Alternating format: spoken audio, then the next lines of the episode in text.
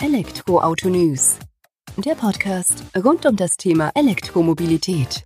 Mit aktuellen Entwicklungen, Diskussionen, Interviews und vielem mehr.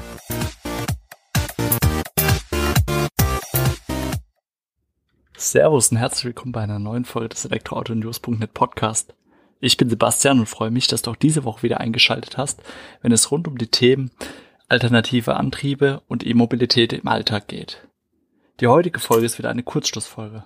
Sprich, wir werden das Ganze, die ganz interessanten Themen der Woche kurz und knapp zusammenfassen in einer Folge, die ja maximal 10 bis 15 Minuten dauert und dich so über die wichtigsten Entwicklungen im Bereich der E-Mobilität informieren. Kurz und knapp eben und daher eben auch eine Kurzschlussfolge. So viel dazu. Zur Einleitung, worum geht es diese Woche? Thema ist BMW und die Brennstoffzelle, der Zwischenstand des Umweltbonus Teslas Quartalsrückblick aufs erste Quartal 2020 und der VW ID3 aktueller Stand und Aussicht, was wir da noch erwarten können. Wie versprochen legen wir direkt mit der Brennstoffzelle los, die Anfang der Woche wieder bei BMW für Aufsehen gesorgt hat. Wie wir alle wissen, hat sich BMW auf die Power of Choice Strategie verständigt. Das heißt, man möchte sich bei den Antriebsarten relativ breit aufstellen. Nicht nur Verbrenner und Diesel, sondern auch reine E-Antriebe, Plug-in-Hybride und eben auch die Wasserstoff-Brennstoffzelle soll in Zukunft ähm, eine wichtige Rolle für das Unternehmen spielen. Natürlich zuerst ein wenig hinten angeordnet, wird aber im Laufe der kommenden Jahre eben mehr an Bedeutung gewinnen. Klaus Fröhlich, Entwicklungsvorstand der BMW AG, gab hier zuerst kürzlich zu verstehen, dass man überzeugt sei, dass künftig verschiedene alternative Antriebsformen nebeneinander existieren werden, dass es eben keine alleinige Lösung gibt, die sämtliche Mobilitätsanforderungen der Kunden weltweit abdeckt. Daher die Power of Choice Strategie von BMW, wo man quasi jedem Kunden den richtigen Antrieb anbieten möchte. BMW selbst will das Ganze umsetzen, also den Wasserstoff-Brennstoffzellenantrieb umsetzen mit seiner BMW X-Familie, weil man die einfach als ja, beste Basis dafür sieht, sozusagen. Wir erinnern uns, im vergangenen Jahr bei der IAA wurde ein X5, BMW X5 als Basis genommen und sozusagen als Wasserstoff-Brennstoffzellenfahrzeug vorgestellt. Das Ganze soll auch in der Kleinserie auf die Straße kommen, ab 2022 eben. Größere SUV-Modelle von BMW, wie beispielsweise der X6 und der X7, könnten eben auch mit dem Wasserstoff-Brennstoffzellenantrieb folgen. Fröhlich gibt allerdings auch zu verstehen, dass man das Ganze eher langfristig sieht mit dem Brennstoffzellenantrieb. Weil aktuell ist es so, dass Wasserstoff als Energieträger zunächst in hinreichender Menge mit grünem Strom erzeugt und auch natürlich zu wettbewerbsfähigen Preisen verfügbar sein muss, dass die Brennstoffzellentechnologie für BMW überhaupt Sinn ergibt. Und das ist im Moment eben noch nicht der Fall es fehlt eben auch die Infrastruktur, wie beispielsweise ein europäisch flächendeckendes Netz für Wasserstofftankstellen oder an Wasserstofftankstellen, wo man die Fahrzeuge auch laden kann. Das ist eben so noch nicht vorhanden. Und auch hier wird man eben voranbrechen müssen, um dann eben auch entsprechend erste Fahrzeuge auf die Straße bringen zu können. Nichtsdestotrotz gibt BMW bereits, ja, ich sag mal, nach dem ersten Quartal 2020 ein Ausblick auf die Details zum BMW i Hydrogen Next Antrieb, also das ist der Brennstoffzellenantrieb von äh, BMW und gibt eben zu verstehen, dass das System eine Leistung von bis zu 125 Kilowatt, also 170 PS elektrische Energie erzeugt, die eben aus einer chemischen Reaktion von Wasserstoff und Sauerstoff aus der Luft gewonnen wird. Das gab so Jürgen Guldner, der Leiter der BMW Group, Wasserstoff-Brennstoffzellentechnologie und Fahrzeugprojekte zu verstehen. Im Fahrzeug selbst, wo diese Technologie eben zum Einsatz kommen soll, sind zwei 700 Bar Tanks untergebracht, die zusammen 6 Kilogramm Wasserstoff fassen. Wie ich mal gelernt habe, pro 100 Kilometer kann man ungefähr mit einem Kilo Wasserstoff rechnen. Also das Fahrzeug wird dann in der Lage sein, ungefähr 600 Kilometer rein elektrisch mit der Hilfe von Brennstoffzellen zurückzulegen. Vorausgesetzt, es ändert sich da nicht was an der Effizienz ähm, vom ähm, ja, Verbrauch quasi des gespeicherten Wasserstoffs. Des Weiteren ist es eben auch so, dass BMW bei seinen Wasserstofffahrzeugen sich auch vorstellen kann, noch einen E-Antrieb mit reinzubringen, also batteriebetriebenen E-Antrieb sozusagen mit einer Leistungspufferbatterie, wie das Ganze bezeichnet wurde, die oberhalb der E-Maschine positioniert ist. wodurch man beim Überholen oder Beschleunigen für zusätzliche Dynamik sorgen kann. Da ist dann die Systemleistung, wird da angegeben mit 275 Kilowatt beziehungsweise 374 PS. Will man so mit dem BMW i, äh, mit dem BMW X5 erstmalig umsetzen in der kleinen Serie ab 2022. Das einfach mal so zur Einordnung, was man denn vorhat, was man sich denn verspricht von dieser, ja, Power of Choice, von der Offenheit für verschiedene Antriebsarten. BMW selbst ist da natürlich auch selbst aktiv und treibt das Ganze voran. Gerade mit Toyota ist man seit 2013 zugange, entwickelt verschiedenste Elemente, Produkte, Komponenten, um eben die Brennstoffzellentechnologie in den eigenen Fahrzeugen voranzubringen. Betätigt sich allerdings auch oder geht auch Engagements nach im Rahmen von Forschungsprojekten, wie beispielsweise dem aktuellen Bryson-Projekt, das heißt, ist die Abkürzung für Bauraumeffiziente Hydrogenspeicher optimierter Nutzbarkeit.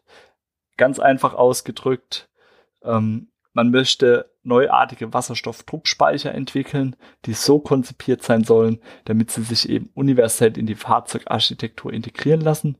Projektziel ist die Entwicklung von Tankbehältern in Flachbauweise, um eben ähm, zum einen flexibler beim Aufbau der jeweiligen Fahrzeuge zu sein, zum anderen natürlich auch, um die Her Herstellkosten längerfristig zu senken und die Fahrzeuge damit auch attraktiver am Markt zu machen. So viel zu BMW und der Brennstoffzelle. Jetzt kommen noch die Umweltbonusanträge bis Ende März 2020. Das war auch ganz interessant zu sehen. Wir haben ja mitbekommen, dass die Fördersätze für die Kaufprämie erhöht wurden. Sprich, es gibt mehr Geld fürs E-Auto, wenn man es eins zulegt, vom Staat, vom Hersteller. Und das Ganze wird auch fleißig genutzt, wie man sehen muss. Woran haben wir das gesehen? Im März 2020 sind alleine 12.365 neue Anträge für den Umweltbonus gestellt worden. Meines Wissens nach so viele wie schon lange nicht mehr, um ganz ehrlich zu sein. Im Oktober waren wir mal, also Oktober 2019 waren wir knapp über 10.000 gestellte Anträge. Und das ist doch ein schönes Zeichen für die E-Mobilität. Man muss allerdings auch anmerken, vergleicht was mit dem Oktober 2019, Damals hatten wir 7738 Anträge für reine E-Autos. Jetzt haben wir 7898 Anträge für reine E-Autos im März 2020. Das heißt, die Verschiebung hat nicht dort in dem Bereich stattgefunden, sondern tatsächlich eher bei den Plug-in-Hybriden. Damals Oktober 2367 Anträge, aktuell 4464 Anträge. Das heißt, Plug-in-Hybride waren am Markt stärker gefragt oder es wurden zumindest mehr Anträge dafür gestellt. Grundsätzlich lässt sich aber festhalten, das Interesse an elektrifizierten Fahrzeugen sowie sowohl rein batteriebetriebenen Fahrzeugen als auch Plug-in-Hybriden ist stark gestiegen. Dabei zeichnet sich immer noch das gleiche Bild ab, dass tatsächlich mehr Unternehmen ähm, die Förderung nachfragen als Privatpersonen, Vereine oder kommunale Betriebe, als auch Stiftungen und Körperschaften. Es ist tatsächlich schon stark durch Unternehmen geprägt, die knapp 57 Prozent der gestellten Anträge ausmachen eben. Mag auch damit zusammenhängen, dass man eben bei Unternehmen nicht nur vom Umweltbonus profitiert als Antragsteller, sondern natürlich auch die Menschen, die dann diese Fahrzeuge im Unternehmen als Dienstwagen fahren, von ähm, geringeren Dienst oder von einer geringeren Dienstwagenregelung profitieren. Und das ist schon eine Ansage. Zusammenfassend kann man noch mal kurz aufgreifen, was denn so die drei beliebtesten Modelle sind, die aktuell zumindest am stärksten vom Umweltbonus betroffen sind. Das ist der Renault Zoe als reines E-Auto, BMW i3, i3S auf Rang 2 und auf Rang 3 folgt mit dem Mitsubishi Outlander Plug-in Hybriden eben auch der erste teilelektrifizierte Auto das stark vom Umweltbonus in Anspruch genommen wird. Besonders stark oder viele Anträge werden gestellt aus Baden-Württemberg, Bayern ist mit vorne dabei.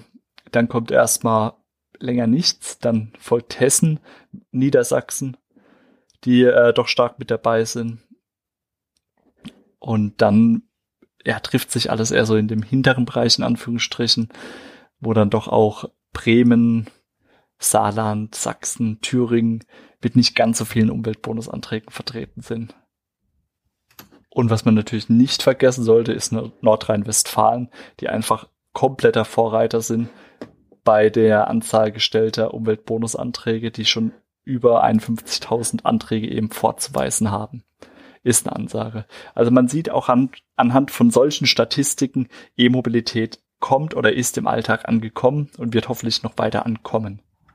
Wenn es jetzt auch schon um das Interesse an E-Autos geht, was wir eben abgeleitet haben, an der Anzahl gestellter Umweltbonusanträge darf ein Unternehmen natürlich nicht fehlen bei der ganzen Betrachtung und das ist einfach Tesla, die natürlich nicht nur in Deutschland einen steigenden Absatz verzeichnen konnten für ihre Modelle, insbesondere das Model 3 natürlich, sondern eigentlich Europa gar weltweit. Und das hat sich auch gezeigt, als Tesla diese Woche dann noch die Quartalszahlen für das erste Quartal 2020 vorgelegt haben. Man dachte ja oder ist zunächst davon ausgegangen, dass Tesla selbst auch unter den ähm, ja, Folgen vom Coronavirus deutlich oder mehr leidet, hat sich aber alles andere als richtig herausgestellt, denn Tesla konnte einen neuen Rekord im ersten Quartal eines Jahres hinlegen. Tesla brachte es auf über 102.000 produzierte E-Autos und 88.400 Fahrzeuge, die tatsächlich ausgeliefert wurden. Und das ist definitiv eine Ansage, weil im Vergleich zum Vorjahreszeitraum, also im ersten Quartal 2019, konnte man rund 25.400 Fahrzeuge mehr ausliefern. Damals kam man nämlich auf rund 63.000 E-Autos, die von Tesla ausgeliefert wurden. Was jetzt auch noch interessant ist im Zusammenhang damit, weil Coronavirus wirkt sich natürlich auf die Fertigung aus, Fertigung abgeschalten, zurückgefahren, es werden weniger Fahrzeuge vom Band fahren. Denkt man ja, dass es sich auch bei Tesla dementsprechend stark bemerkbar macht, um das Ganze einzuordnen. Im letzten Quartal 2019, also im vierten Quartal, wurden um die 105.000 Fahrzeuge gefertigt. Jetzt im ersten Quartal um die 102.000. Also man ist in Anführungsstrichen nur 3.000 Fahrzeuge entfernt von der Bestmarke in 2019. Ist eine Ansage dafür, wie man sich mittlerweile positioniert hat, wo die Reise hingehen soll. Jetzt ist das Model Y noch im ersten Quartal auf die Straße gekommen, fährt auch langsam hoch. Giga Shanghai nimmt ihren Betrieb auf. Giga Berlin wird irgendwann im nächsten Jahr folgen. Also Tesla legt Stück für Stück eine gesunde Basis für eine ja, hoffentlich erfolgreiche Zukunft, auch so als Vorreiter im Bereich der E-Mobilität. Und zwar schön zu sehen, dass die Zahlen nicht eingebrochen sind, sondern dass sie äußerst stabil und gar eher viel positiver waren, als man zunächst angenommen hat zum Ende der heutigen Kurzschlussfolge kommen wir dann nochmal weg von Tesla, gehen nochmal nach Deutschland, um genauso zu sein zum VW-Konzern. Da war wieder der VW ID3, der erste, das erste E-Auto auf der MEB-Plattform von VW, Gesprächsthema Nummer eins die Tage. Einfach weil es wieder um die Softwareprobleme ging, wo es darum ging, dass man extrem weit entfernt von der Marktreife sei, dass man Termine nicht einhalten könne und dass im Großen und Ganzen der ID3 eigentlich ein Reinfall sei. Aber das wollen wir einfach nicht so stehen lassen, kann man auch nicht so stehen lassen. Es gibt wohl ja schon Probleme bei der ganzen Geschichte, aber bei welchem Fahrzeug, gerade wenn es so ein komplett neu gedachtes oder erdachtes Fahrzeug ist, ist das nicht der Fall. Ähm, VW reagiert entsprechend drauf, hat nicht alles dementiert, gibt aber zu verstehen, dass man dran sei, die ersten VW ID3 vom Band laufen zu lassen oder laufen ja auch bereits vom Band und die gehen in die Hände der Mitarbeiter, einfach um auch eine weitreichende Qualitätssicherung im Alltag sicherzustellen. Sprich, damit das Fahrzeug dann auch im Alltag so funktioniert, wie es erdacht war. Es wird natürlich auch so sein, das hat VW auch zu verstehen gegeben, dass man digitale Funktionen zur Markteinführung in den kommenden Monaten regelmäßig und schrittweise ergänzt und erweitert. Quasi die Over-the-Air-Updates, die man von Tesla bereits kennt, werden auch bei dem MEB-Stromer Einzug halten und wird eben versuchen, einen möglichst hohen Qualitätsstandard bereits zu Beginn der Auslieferung beizubehalten, den aber weiter zu steigern. Das hat die oberste Priorität.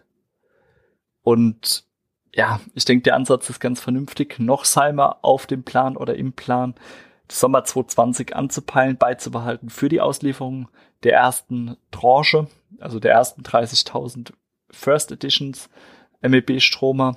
Weitere sollen dann im Spätsommer folgen. Wir sind gespannt, wie es weitergeht. Corona wird dann natürlich eine entsprechende Rolle oder entscheidende Rolle auch dabei spielen, inwiefern die Fertigung dann auch wieder zeitnah aufgenommen werden kann. Die Softwareprobleme sollte man hoffentlich bis dahin in den Griff bekommen, wenn der Strom mal auf die Straße kommt. Wir drücken die Daumen, sind gespannt, das erste Mal drin zu sitzen und dann auch den ID3 über die Straße zu jagen und eigene Erfahrungen und Eindrücke zu sammeln. Ja, kurz und knapp waren es dann auch wieder knapp 14,5 Minuten, die wir jetzt hier zusammen verbracht haben. Ich hoffe, du konntest einiges mitnehmen an interessanten Neuigkeiten aus der Welt der E-Mobilität Ich habe dir versucht, die interessantesten Themen zusammenzusuchen, kurz und prägnant auch zusammenzufassen. Weiterführende Informationen findest du in den Shownotes zur aktuellen Folge. Dort kannst du dich eben auch noch tiefer in die Themen einlesen. Ansonsten kann ich dir auch einfach nur empfehlen, dass du bei uns auf dem Portal vorbeischaust, dich über aktuelle Entwicklungen der E-Mobilität informierst und somit immer am Puls der Zeit bist. Dir nochmal vielen Dank fürs Zuhören. Ich würde mich freuen, wenn du nächste Woche wieder einschaltest, wenn es rund um die Themen E-Mobilität und alternative Antriebe im Alltag geht. Vielen Dank, bis dahin, bleib vor allem gesund, mach's gut, ciao.